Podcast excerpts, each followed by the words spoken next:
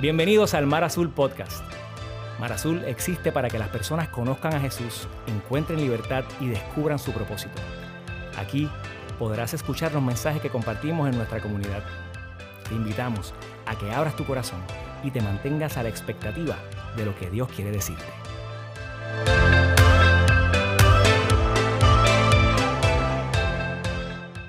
Las decisiones que tomamos se convierten en la historia de nuestras vidas.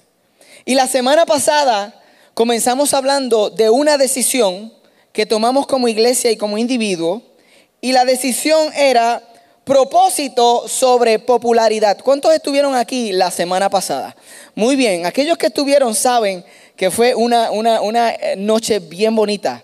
Eh, fue el comienzo de esta serie. Si no estuviste aquí, no te preocupes. Puedes escuchar este mensaje hoy sin necesariamente haber tenido que haber escuchado aquel aquel, pero, pero en YouTube está disponible, si necesitas, nosotros grabamos todos los mensajes, sería ideal que pudieras escuchar las cuatro decisiones. La semana pasada fue, fue tremendo. Y la próxima semana vamos a hablar sobre la decisión de disciplina sobre arrepentimiento. Uh, disciplina no le gusta a nadie. Cuando escuchamos esa palabra es como, hmm, no sé si quiero venir. De eso se trata. O sea, el dolor de la disciplina es, es mejor que el dolor del arrepentimiento en nuestra vida. Así que Dios tiene que decirnos sobre eso. Pero hoy, hoy vamos a hablar de una decisión que si la tomamos nos va a hacer más libres.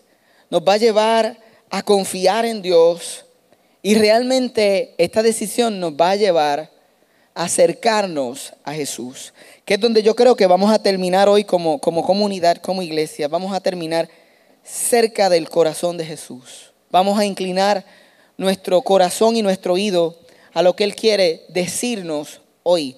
Pero este mensaje es bien difícil de compartir, porque a nosotros en Mar Azul nos encanta que cuando alguien predica, eh, viva lo que predica. Y tratamos, eh, los líderes y aquellos que nos visitan y hablan de, de tener una vida congruente con lo que nosotros hablamos. Y yo me siento bien orgulloso de que ustedes puedan preguntarle a las personas que más me conocen, a mi esposa, a mis hijos, a mis amigos, si lo que nosotros estamos predicando es cierto o no. Pero cuando se trata de este tema, yo tengo que confesarles también que yo, que yo todavía estoy aprendiendo que este es un tema que me toca personalmente porque yo siento que no lo bateo como el de la semana pasada. Cuando hablamos de escoger propósito sobre popularidad, yo me siento que yo doy un honrón. Es como si yo fuera Yadiel o alguien me, le, voy al plato, eh, pensé en un pelotero, usted piense en que usted quiera, dije Yadiel. Pero yo siento que el tema de la semana pasada es un, un honrón para mí. Pero cuando se trata de este tema, yo me siento yo me siento que no le puedo, no le puedo dar tan duro. Que yo estoy en el mismo proceso que muchos de ustedes. Y la decisión de la cual vamos a hablar hoy es de ceder el control sobre tener el control. A la cuenta de tres todo el mundo va a leer conmigo y va a decir, yo decido y va a leerlo conmigo porque vamos a comenzar con este tema juntos para, no sentirme que estoy solo en algo que es tan difícil para mí. Ok, gracias. Gracias por acompañar. A la una, a las dos y a las tres. Yo decido ceder el control sobre tener el control.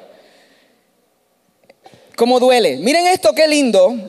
Proverbios capítulo 3, 5 y 6 en una traducción que me encanta, se llama la nueva traducción viviente, dice, confía en el Señor con todo tu corazón, no dependas de tu propio entendimiento, busca su voluntad en todo lo que hagas y Él te mostrará cuál camino tomar. Mira qué hermoso, confía, busca su voluntad, Él te mostrará. Qué lindo sería si nuestras vidas reflejaran ese corazón siempre. Que nosotros confiamos en Dios más que en nuestra propia opinión o en la forma en la que nosotros pensamos que, debemos arreglar los asuntos que nos rodean, nos rodean. Qué lindo sería si nosotros siempre bateáramos de 10, 10, que confiáramos en Dios más que nosotros, que buscáramos su voluntad y que siempre Él nos mostrara el camino. Él quiere mostrarnos el camino, pero nosotros no siempre queremos confiar en Él. Él quiere que nosotros busquemos su voluntad, pero nosotros genuinamente hay áreas en las que no buscamos su voluntad. Y yo quisiera que nosotros seamos vulnerables y que tú levantes tu mano si en alguna área de tu vida a ti te encanta tener control. ¿Cuántos en alguna área de su vida les encanta tener el control? Veo manos que se levantan por todas partes por el mezaní. Muy bien. Si tú querías levantarle la mano a la persona que está a tu lado, estoy hablando contigo específicamente. O sea, si tú estabas codeando a alguien, déjame hacer mi trabajo, no. Si tú estabas codeando a alguien, querías levantarle la mano, estoy hablando específicamente contigo. Y déjame decirte por qué este mensaje es tan importante para ti y para mí. Porque todos nosotros estamos tratando, y digo tratando entre comillas, diga tratando entre comillas conmigo, una, dos y tres, tratando, porque, porque estamos tratando de controlar algo o alguien que no podemos controlar. Y digo tratando porque, oye, le damos con todo lo que tenemos, con energía, con fuerza, pero todavía no logramos controlar ese algo o ese alguien. Y esta situación nos está haciendo mucho daño a nosotros y a las personas que nos rodean. Y esta semana yo tuve la oportunidad eh, de vivir un momento en el que fui recordado que por más que trate, no puedo controlarlo todo. Esta es la que vamos a decir hoy y ya se acabó de decirle a las personas que está a tu lado, pero esta la vas a decir conmigo. Dile al que está a tu lado, no puedo, no puedes controlarlo todo. Mírate. Hay algunos que dicen, wow, Dios está hablando temprano ya me puedo ir. Hay algunos haciendo, yo no sé lo que significa esto, pero hay algunos haciendo como... Parece que es como que, oye, o sea, no puedes controlarlo todo. Yo fui invitado a dar el discurso de graduación en una,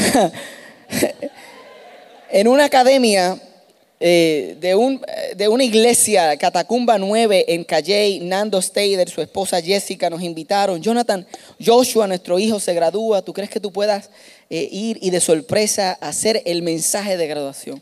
Y yo dije, seguro que sí. Me llevé a Cristina, a mis dos hijos. Y, yo les dije, muchachos, vamos para allá, es Calley. Yo sé que esta no es la graduación de ustedes, a mis hijos. Mis hijos tienen, tienen uno tiene 11 años y, y una acaba de cumplir nueve años. Y, estas cosas no son, si no son las de ellos, la graduación de ellos no son tan divertidas. Y yo, yo lo sabía. Así que yo voy por el carro diciéndole, muchachos, invitaron a papá a hablar diez minutos y a mí me encanta cuando vamos juntos porque, porque ustedes y papá son un equipo. O sea, ese soy yo dejándole saber, no, no, pórtense bien. O sea, ustedes me representan, ustedes son mi espejo, mi reflejo, ¿ok?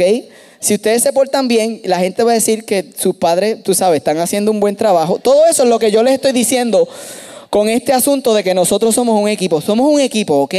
Ustedes van a estar ahí con nosotros, sentaditos. Ustedes van a ser educados, ¿ok? Ustedes son niños educados. Y ellos, sí, papi, sí, papi. Llegamos, llegamos. Eh, hay una fila de piscolabi y ya yo veo, ya yo veo en los entremeses, yo, yo veo que, que ¿Sabes? Está bien ir, ir una vez, está bien. Pero yo veo que mi hijo va una vez, viene con fruta, vuelve otra vez, dos veces. Y como que la persona le sirve menos fruta en la segunda, porque ¿qué dice? Ya tú viniste, papá. Ya tú pasaste. Y yo lo estoy notando y él va una tercera vez. Y yo estoy tenso. O sea, mis hijos ya han ido tres veces al Pisco Labi. Yo voy a hablar, tengo una presión. Yo quiero que la gente sepa que mis hijos son. Porque, ok, yo soy humano. Ok, estoy con Cristina. Y de momento empieza el desfile, ¿ok? Eh, yo no sé cómo esto sucede porque yo estoy pensando en lo que voy a decir, incluso estaba repasando un poco los puntos de lo que iba a decir en el celular. Y el desfile de graduación comienza y de alguna forma, yo no sé cómo, aquí hay como 400 personas y mis hijos, yo creo que ellos se sintieron como saqueo, que dice la palabra, que ellos querían ver a Jesús, pero había una multitud que se lo impedía. O sea, saqueo era bajito. Mis hijos son bajitos y cuando yo abro los ojos ellos están al frente. Yo no sé por qué. Ellos están al frente de toda esta gente, eh, casi en la plataforma, los dos parados estaban al frente, o sea, están ellos están al frente y ellos están viendo el desfile, pero ellos están haciendo como que unos Porque ahora los nenes siempre están haciendo como unos movimientos, tú sabes. Entonces ellos ni se dan cuenta que están haciendo los movimientos porque esto es como natural. Ellos están haciendo los movimientos, viendo el desfile y yo entro en un pánico porque yo no sabía que mis hijos... Y yo miro a Cristina y le digo, mi amor, los nenes, ella sí, papá, tranquilo, ¿sabes? Porque en casa, en, mi casa, la espíritu libre es Cristina. Ella siempre, todo es tranquilo, relax, con la mano. Yo no sé qué significa, es como tranquilo. Hay algunos de ustedes que saben, porque el que es espíritu libre siempre hace esto, tranquilo. Y el que no es espíritu libre siempre está azorado. Es como que, pero abriendo los ojos así. Entonces, este es el movimiento.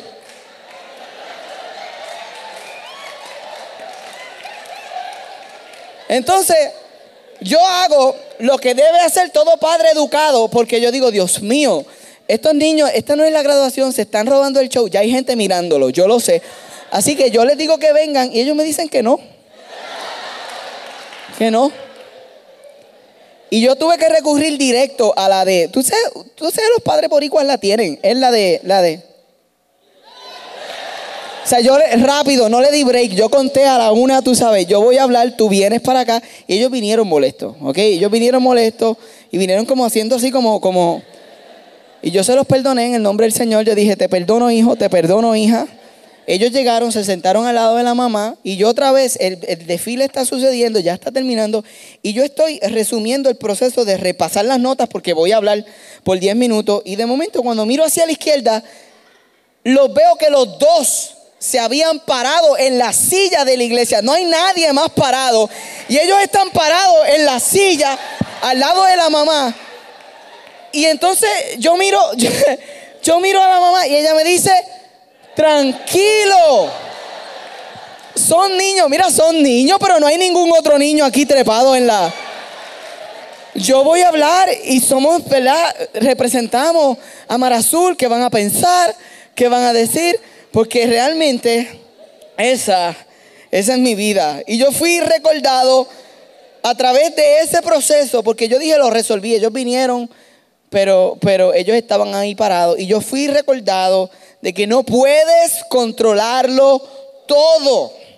Y es que realmente ustedes se ríen porque, porque en diferentes áreas hay momentos donde tú eres el que dices tranquilo. Y de verdad que todos nosotros tenemos un área donde queremos controlar. Yo no voy a hablar mucho más de mi casa, pero tengo que decir dos o tres cosas más porque es lo que, es lo que, ¿verdad? Experimento. En mi casa hay una filosofía. Y la filosofía que yo tengo, ¿verdad? Es la filosofía de, de todo tiene su lugar. Esa filosofía eh, para algunas personas bien importante y, y para algunos de ustedes pues no, ¿ok? Pero mi filosofía es que todo tiene su lugar. Y yo asumí que era mi responsabilidad, ¿ok? Como, como, como líder del hogar, de hacer que esta filosofía se, se practicara en mi casa. ¿Ustedes saben cuál es mi canción favorita de todos los tiempos? De todos los tiempos. Una canción que dice, recogiendo, recogiendo, vamos ya, vamos ya todo a su sitio, todo a su sitio, la, la, la, la. ustedes no me ven cantándola, pero por dentro yo siempre estoy. Entonces en casa hay responsabilidades. Y, y la terraza, la parte de afuera, el patio, la terraza, el patio, la parte de afuera, es mi responsabilidad. ¿Ok? Mantener esa área completamente eh, eh, straight, limpia, bonita, es mi responsabilidad. Y mis hijos, ¿verdad? Eh, ya se terminó la escuela y comenzó el verano. Y esta, y esta filosofía y esta área empieza a tener problemas específicamente en verano, porque en verano es como, hay, que, hay que doblar los esfuerzos. Y, y, y ahí afuera estaba viendo todo el tiempo los juguetes ¿verdad? Los juguetes, la, raque, la eh, de tenis, la bola de baloncesto, eh, todo, todo, todos los juguetes de arriba, abajo, totalmente. Y yo me encontraba, como es mi responsabilidad, cantando la canción, recogiendo todas las tardes. y diciéndole a los nenes todo el tiempo, muchachos, por favor, y diciéndole a Cristina, mamá, le dijiste a los nenes que tú sabes que deben recoger eso. Y Cristina, sí, papá, se los dije, pero mira. Entonces, tú sabes, yo no sabía qué hacer. Y yo dije, no, yo tengo que hacer una estrategia. Y decidí comprar eh, eh, un zafacón eh, amigable. Busqué el zafacón más grande y más lindo que yo pude encontrar en la tienda y lo llamé Bobby. Y esta es la imagen de Bobby. Y la razón por la que les, les presento a Bobby, tenía reciclaje, lo vi cool y yo le dije, ok, la cosa es que yo lo compré, llego a la casa y hago una, una llegada y todo. Yo quiero que ustedes sepan, yo tenía a Bobby dentro del carro y cuando llegué a casa yo pité, yo no le había dicho a nadie que yo iba a llegar con Bobby y yo pité y todos ellos se asomaron, salieron y dicen, ¿qué pasó? Y yo, tengo, tengo un nuevo miembro de la familia. Les dije, les quiero presentar. Y ellos, ¿en serio? ¿Pero qué tú estás hablando? Yo, sí, sí. Y yo fui, saqué a Bobby, ¿ok? Y ellos están mirándome como que, wow. Y yo saco a Bobby, lo pongo a un lado y les digo, por favor, vengan, vengan, abracen a Bobby, denle la bienvenida. Y yo hice, yo quería hacerlo divertido para crear, ¿verdad? Eh, eh, algo, porque uno aprende lo que disfruta. Así que yo dije, vamos a hacer esto un party. Y ellos vinieron y abrazaron a Bobby. A mí me encantaría tener una foto de mis hijos abrazando a Bobby. Y yo les decía, dile hola Bobby. Y ellos, hola Bobby. Y entonces llevamos a Bobby adentro. Cristina me miraba así como riéndose. Ella no sabía lo que yo había hecho. Fue una de esas cosas que uno hace sin consultar. ¿Alguna vez te ha pasado que tú... yo les dije que este mensaje era difícil. ¿Alguna vez ustedes han hecho algo sin consultar? ¿Cuántos pueden alzar la mano y decir amén, amén? Porque tú dices, es mejor pedir perdón que pedir permiso. Y yo dije, Bobby, lo voy a comprar y llegué, lo llevamos atrás y le expliqué a mis hijos, miren, este Bobby, él lo que quiere, él es su amigo, él lo que quiere es que eh, eh, tú le abres la boca y le echas los juguetes. Y yo quiero que ustedes llenen a Bobby de juguetes, que ustedes traigan todos los juguetes, tráiganlo, tráiganlo, échenlo en Bobby. Y cuando ustedes jueguen, ustedes lo usan, pero cuando terminen, Bobby tiene hambre y vas a abrir la tapa y le vas a echar los juguetes a Bobby. Está bien, y ellos, jaja, sí, les gustó la idea, fue divertido. Miren, y yo vi que por par de días, por par de días, tú sabes, e, esa, esa terraza está, mira, ¡ey! Ready, tú sabes. Yo no, no tenía ni que decir nada, los juguetes iban dentro de Bobby, pero, pero pasó el tiempo.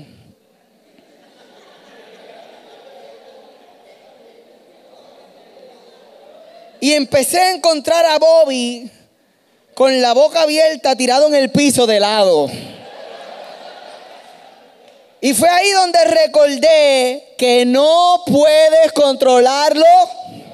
No puedes controlarlo todo. Yo tuve éxito con Bobby como par de días, pero después volvimos a la misma situación. Y es aquí donde yo tuve que tomar una decisión. Y donde cada uno de nosotros tiene que tomar la decisión si va a tratar de mantener el control ideal en nuestra mente o si, o si vamos a, ceder el control. Y es por eso que, que yo decido ceder el control sobre tener el control. Incluso es, es el consejo de la palabra. En otros momentos yo he hablado sobre Filipenses 4. El contexto de este verso es que Pablo está hablando encarcelado. Él está en un arresto domiciliario y él escribe estas palabras en su tiempo de cárcel. Y a mí siempre me llama la atención que alguien en una situación como esta haya escrito este consejo para, nos, para nosotros.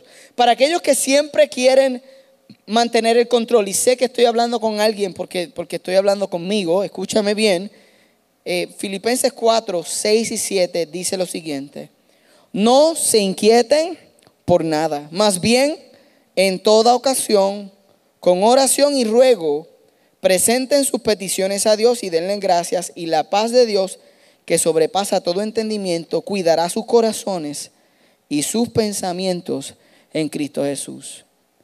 Yo quiero que Dios cuide nuestros corazones. Yo quiero que Dios cuide mi corazón porque cuando tenemos la tendencia a controlarlo todo, mientras más tratamos de, de controlar, más nos damos cuenta que es imposible. Y cuando nos damos cuenta que es imposible, nuestras vidas eh, tratan de controlar más porque es como un ciclo. No puedo, pues voy a hacer más. Y vivimos afanados, vivimos ansiosos, no disfrutamos los momentos. Qué hermoso que puedo estar en verano con mis hijos, en mi casa, con salud. Olvídate si Bobby está en el piso. Pero hay momentos donde nosotros no entendemos la importancia de ceder el control en lugar de tener el control. Y hay tres preguntas que te van a ayudar a ceder el control, porque estos mensajes en Mar Azul eh, siempre son prácticos. A mí me interesa que Dios te hable y que tú te lo lleves en el corazón y que tú lo puedas aplicar en tu, en tu vida diaria. ¿ok? Aquí las tres preguntas para ayudarte a ceder el control. La primera que te vas a hacer siempre es, ¿vale la pena? ¿Vale la pena lo que estoy haciendo, lo que voy a decir, eh, lo que estoy a punto de, hacer? ¿Vale la pena? Porque volviendo al, asunto de Bobby, yo, yo puedo ponerme a discutir todos los días y explicar cuánto me salió Bobby, que yo gasté en Bobby, que yo pagué por Bobby y que nosotros quedamos un acuerdo de lo que iba a pasar con Bobby. Y yo puedo regañarlos todos los días, todo el tiempo, 38 veces al día. Y a veces he sentido que he hecho eso. Y yo puedo recordarles por qué fallaron en nuestro agreement. Pero finalmente Bobby va a coger piso. Y eso me va a, a robar la paz, el que yo trate de mantener el control, me va a llenar de ansiedad, pero sobre todo, ¿sabes lo que va a hacer? Va a destruir la relación con mis hijos, con mi esposa. Y yo no sé ustedes, pero yo no quiero que mi deseo de control destruya mis relaciones con las personas que yo más amo. Y ustedes saben que hay personas, aquellos que, que, están luchando con esto del control, saben que hay personas alrededor de nosotros diciendo todo el tiempo como, mano, me estás volviendo loco. Hay personas diciendo, bájale dos, bájale dos. está bien, está bien, somos, somos genuinos, somos vulnerables. Yo acabo de decir que yo me estoy predicando a mí mismo, así que ríete todo lo que tú quieras. Porque la realidad es que yo estoy seguro que no queremos que sea así. Y el consejo de Pablo es, mira, no, no te inquietes por nada, en lugar ve a Dios en oración y la realidad es que cuando yo he ido a Dios por, eh, eh, en oración por lo que yo he vivido y lo que yo vivo, ¿ok? Cuando yo he ido en oración y, digo, Señor, esta situación, ¿por, qué, estas cosas, tú sabes, me, molestan o por qué llegan a este punto? Yo encuentro que Dios me habla de una mejor decisión. Y es la siguiente, yo decido construir la relación sobre tener la razón. Y esto es importante que algunos de ustedes lo escuchen porque ¿Saben cuál es mi historia? Es que, mi hijo ya se graduó de sexto grado. Y un día, no muy cercano, mis hijos ya no van a estar en casa. Y yo estoy seguro que ese día yo voy a desear ver a Bobby en el piso, con la boca abierta y de lado, pero nadie lo va a tirar. Es curioso cómo las cosas que hoy me molestan son las cosas que en el futuro voy a extrañar. Y nosotros tenemos que aprender a construir la relación en lugar de tener la razón. Por eso tú tienes que preguntarte, ¿vale la pena? ¿Vale la pena? Pero esa no es la única pregunta. La segunda pregunta es, ¿me toca a mí controlarlo? Me toca a mí controlarlo. Porque esto, esto no es lo que yo estoy predicando. Yo no estoy diciendo que ceder el control es renunciar a la responsabilidad. Porque hay personas que predican, mira, yo sé que tú estás viviendo algo, pero olvídate, tú no hagas absolutamente nada. Tú siéntate ahí a esperar que Dios lo va a hacer todo por ti. Y yo no creo que eso es la realidad de lo que enseña Jesús y de una relación con Dios. O sea, si me toca hacer algo, si te toca hacer algo, tú y yo debemos hacer lo posible. Está bien el hecho de comprar a Bobby, pero si Bobby está en el piso, lo que está mal es perder la paz por la realidad de que los niños se les va a olvidar de que Bobby no va en el piso. O sea, hay algunas cosas que te tocan hacer, pero hay otras que le toca hacer a Dios, pero hay unas que te tocan hacer a ti. O sea, eh, si tú estás, hay personas que vienen, John, pero es que yo estoy en un problema financiero. y de verdad que yo estoy bien apretado, yo no tengo nada, y yo de verdad que yo lo que estoy es orando para que Dios me supla. Y yo digo, pero ya tú, ya tú zumbaste resumen, ya tú te levantaste más temprano que nadie, saliste allá afuera, buscaste opciones de trabajo, tienes uno, pues tú sabes, a veces hay que tener dos. ¿Cuántos han tenido dos trabajos y, han echado el resto? Es parte del proceso, algunos diciendo que sí, hay algunos que quizás Dios los está llamando a decir, hey, tú sabes, yo voy a, yo voy a dirigirte yo voy a darte sabiduría, yo voy a abrir puertas, pero yo no te voy a levantar de la cama y te voy a quitar la sábana y te voy a poner a caminar. Eso lo tienes que hacer tú. Dile al que está a tu lado, levántate temprano. Dile, levántate temprano. Tú sabes. Algunos dicen, hermano Jonathan, mi matrimonio está... mi matrimonio está en problema, está struggling. Pues tú sabes qué tú puedes hacer. Dios te quiere ayudar. Dios quiere restaurar, yo estoy seguro que Él, anhela la restauración para tu matrimonio, para tus relaciones. Mira, mi, relación con mi hijo está terrible, ¿ok? ¿Qué estás haciendo tú? ¿Qué te corresponde a ti hacer? Pudieras decir, ¿sabes qué? Yo creo que yo puedo responder, que yo puedo hacerme responsable por mi reacción a lo que está pasando. Yo puedo hacerme responsable por mi corazón. Yo puedo buscar ayuda. Yo creo que es tiempo de consejería, es tiempo de caminar en otra dirección. Y esas son las cosas que nos toca a nosotros hacer y que cuando nosotros las hacemos nos damos cuenta que Dios hace rato quería y ya estaba eh, bendiciendo nuestra vida en esa área, pero nosotros no habíamos hecho nuestra parte. Algunos que dicen, Jonathan, pero yo estoy, estoy asustado porque me voy a quedar soltero. Tú sabes, me voy a quedar soltero, ya son muchos años estoy asustadito. Y yo le digo, pero apaga el Netflix, ya, ya saliste de, ese asunto, envuélvete en el asunto, tú sabes, bañate, lávate los dientes, sal afuera, cepíllate. Porque la realidad es que a veces, a veces, estamos asustados por cosas. Yo espero que Dios me la traiga. Bueno, Él te la va a traer, pero asegúrate de estar, tú sabes, ready. O sea, es broma, pero es para hablar de que nosotros tenemos que hacer nuestra parte. Porque la primera pregunta es, ¿vale la pena? Y la segunda pregunta es, ¿me toca a mí controlarlo? Y lo que te toque a ti, te toca a ti. Hay momentos de caminar, hay momentos de buscar ayuda, hay momentos de moverse en la dirección eh, eh, del esfuerzo. Yo creo que totalmente debemos ser esforzados. E, esto no nos quita la responsabilidad. Pero entonces la tercera y última pregunta es, ¿le toca a Dios? ¿Le toca a Dios? ¿Es esto algo que yo verdaderamente no puedo hacer, no puedo controlar. Filipenses 4 dice, no se inquieten por nada, más bien en toda ocasión, con oración y ruego, presenten sus peticiones a Dios. Fíjense que hay algunas personas que, dicen, este, ya lo único que podemos hacer es orar. Y, y piensan en la oración como, como algo a lo que tú acudes cuando ya todo lo demás lo has tratado. Fíjense cómo nosotros, sin darnos cuenta, tendemos a querer controlar el asunto en lugar de ceder el control. Porque nosotros decimos, ya lo único que podemos hacer es orar. Y Dios dice, no, lo primero que debemos hacer es orar. Y qué bueno que podemos orar. Y la oración es extraordinaria. Nosotros somos creyentes que creen en la oración. Jesús enseñó sobre eso. Y el Nuevo Testamento está lleno de vidas sobrenaturales marcadas por la oración. Y si tú quieres tener esa vida, es importante que la oración no sea tu, última opción. Eh, dice que después de orar, presenten sus peticiones a Dios y denle gracias.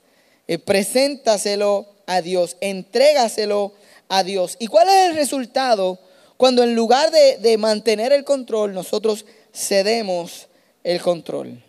Que la paz de Dios que sobrepasa todo entendimiento va a cuidar nuestros corazones. Esta es la pregunta que yo quiero hacerte. ¿Tú puedes cambiar a tu esposo? ¿Tú puedes cambiarlo? ¿Puedes cambiar a tu esposa? La respuesta es que no puedes, porque no puedes controlarlo todo. Pero la otra pregunta es, ¿Dios puede cambiar el corazón de tu esposa? ¿Dios puede cambiar el corazón de tu esposo? Y la respuesta es, Dios sí puede. Dios puede hacer lo que tú y yo no podemos hacer.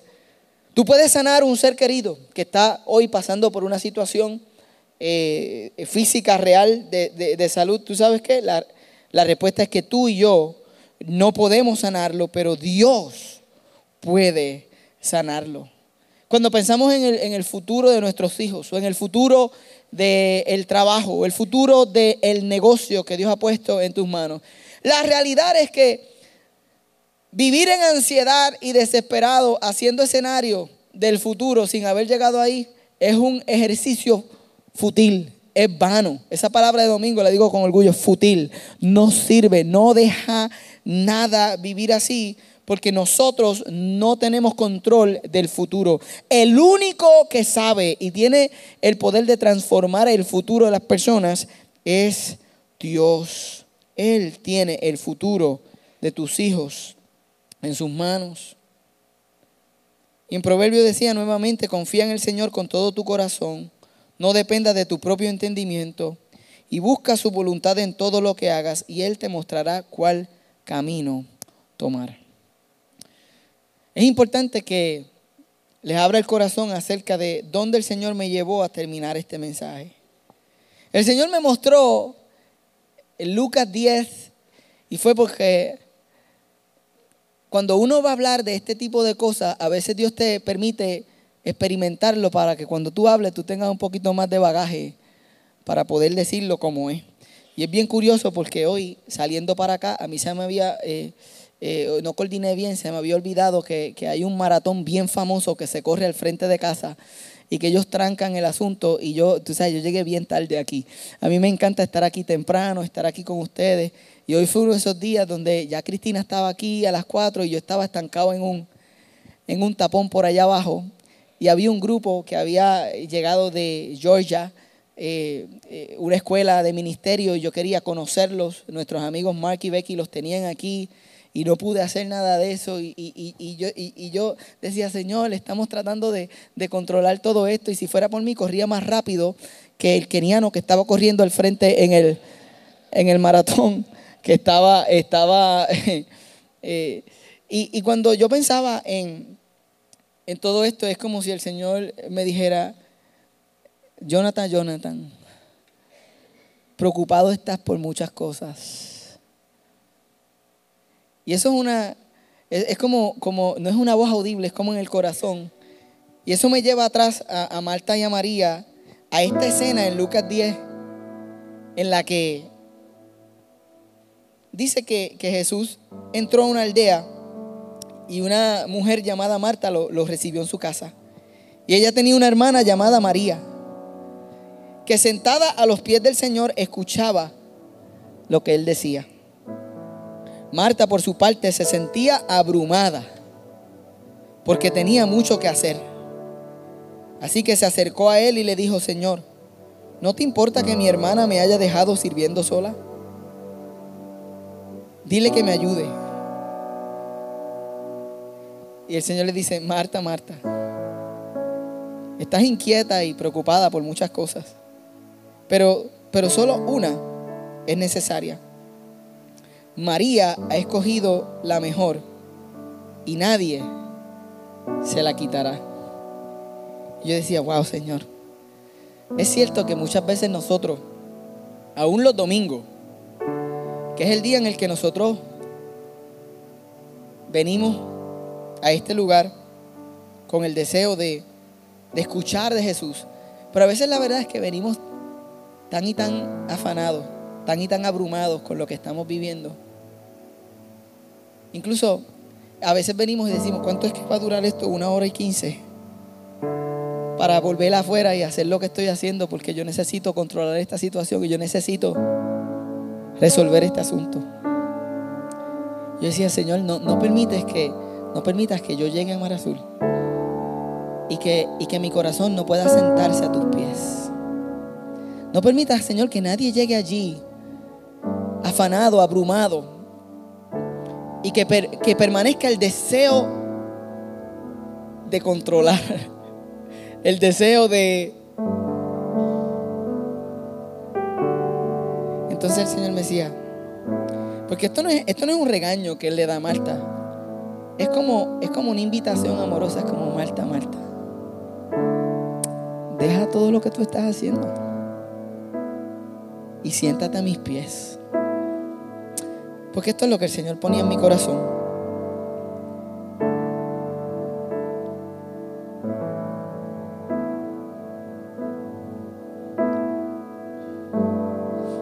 El Señor ponía en mi corazón que, que a veces nosotros hacemos tantas cosas y nos esforzamos y estamos haciendo tantas cosas. Hay algunos que están viviendo en un paso tan acelerado, tratando de controlar todo lo que están viviendo.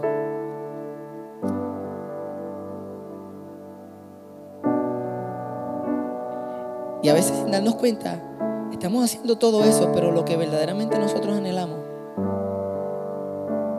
es que Dios no, nos tome en sus brazos y nos diga que somos sus hijos. Y es como Él diciendo, tú no tienes que hacer nada de eso para que yo te ame. Tú no tienes que hacer nada de eso para que yo te abrace. Tú no tienes que hacer nada de eso para, para ganar mi corazón.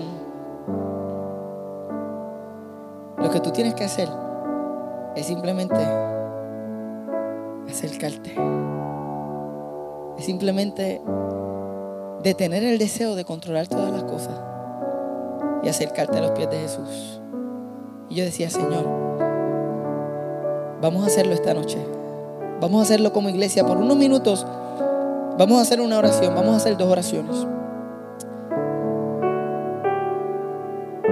La primera oración es para aquellos que que ya conocen a Jesús, pero que dicen, wow, yo estoy viviendo acelerado y quizás yo estoy haciendo todas estas cosas. Y hoy yo necesito ceder el control. Hoy yo necesito sentarme a los pies de Jesús y que Él mismo haga una obra en mi vida. Tú sabes que el Espíritu Santo está aquí, está en nosotros y Él puede hacer una obra extraordinaria hoy. Ah, pueden haber milagros que ocurren en tu corazón hoy. Tú no necesitas que yo vaya donde ti. La misma presencia de Dios está en este lugar y está en nosotros y se mueve en nosotros y anhela hacer algo hermoso en nuestras vidas. Esta oración es para ti, para alguien que dice, yo creo que hoy Dios me está hablando a mí para yo ceder el control, hacer esa pausa. Ahí donde estás, ora conmigo, Señor, te doy gracias porque Tú nos recuerdas que lo más importante no es todo lo que hacemos, no es tratar de controlarlo todo. Señor, es, verdaderamente reconocer que podemos acercarnos a ti. Señor, ¿cómo estamos? Que aún rotos de haber tratado y tratado y tratado, Señor, tu gracia es tan grande. Y tú estás dispuesto a sostenernos, abrazarnos, levantarnos. Gracias, Señor, porque hoy Estás hablándole a alguien en este lugar. Y si ese eres tú, dile ahí al Señor, dile, Señor, enséñame a ceder el control. Ayúdame cuando no puedo hacerlo. Él dice, ven acá y te abraza. Él dice, ven acá, en lugar de regañarte, Él lo que quiere es abrazarte y quiere decirte cuánto te amo. Pero también quiero orar por alguien que está en este lugar y que no ha podido tomar la decisión. La decisión de rendir su vida a seguir a Jesús, aquel que vino, se hizo hombre, vivió y experimentó lo que nosotros experimentamos, entregó su vida en una cruz para perdonarnos y resucitó para que todas esas promesas y lo que Él dijo que era fuera cumplido en nuestras vidas. Él ascendió al Padre para darnos victoria y nosotros si creemos en, en quien Él fue, si creemos en su oferta de amor extravagante hacia nosotros, podemos ser perdonados. Y aquellas cosas que están muertas en nosotros pueden alcanzar vida. Aún aquellas cosas que por tratar de controlarlas tanto se han muerto dentro de nosotros, Él puede hoy resucitarlas. Aún aquellos que hoy están experimentando adicción, aquellos que están experimentando separación. Y yo le voy a pedir a la iglesia que se ponga de pie conmigo y que cantemos fuertemente esta canción para abrirle el espacio a alguien que hoy necesita hacer la pausa y ser como María que vino a los pies de Jesús. Esa Marta o ese Marto que está tratando de controlarlo todo, hoy vamos a hacer la pausa. Y aquí estamos. Pueden acompañarme a mí en la, en la plataforma como el primero que dice Jesús. Te necesito a ti sobre todas las otras cosas. Si luego de escuchar este mensaje necesitas oración, te invitamos a que descargues o abras nuestra app y hagas tu petición para poder comunicarnos y orar contigo. Si te interesa conocer más acerca de nuestra comunidad o quisieras hacerte parte, tu primer paso es conéctate. Nuestra experiencia virtual e interactiva todos los jueves a las 7 y 30 pm. Para participar, solo tienes que ir a nuestra aplicación, entrar al área donde dice conéctate y acceder al link de Zoom que verás en la pantalla. Si deseas ver estos mensajes, puedes suscribirte a nuestro canal Marazul TV en YouTube y seguirnos en todas nuestras plataformas para que te mantengas conectado a lo que Dios está haciendo en nuestra comunidad. Gracias por acompañarnos y recuerda que nosotros somos la iglesia y existimos para el mundo.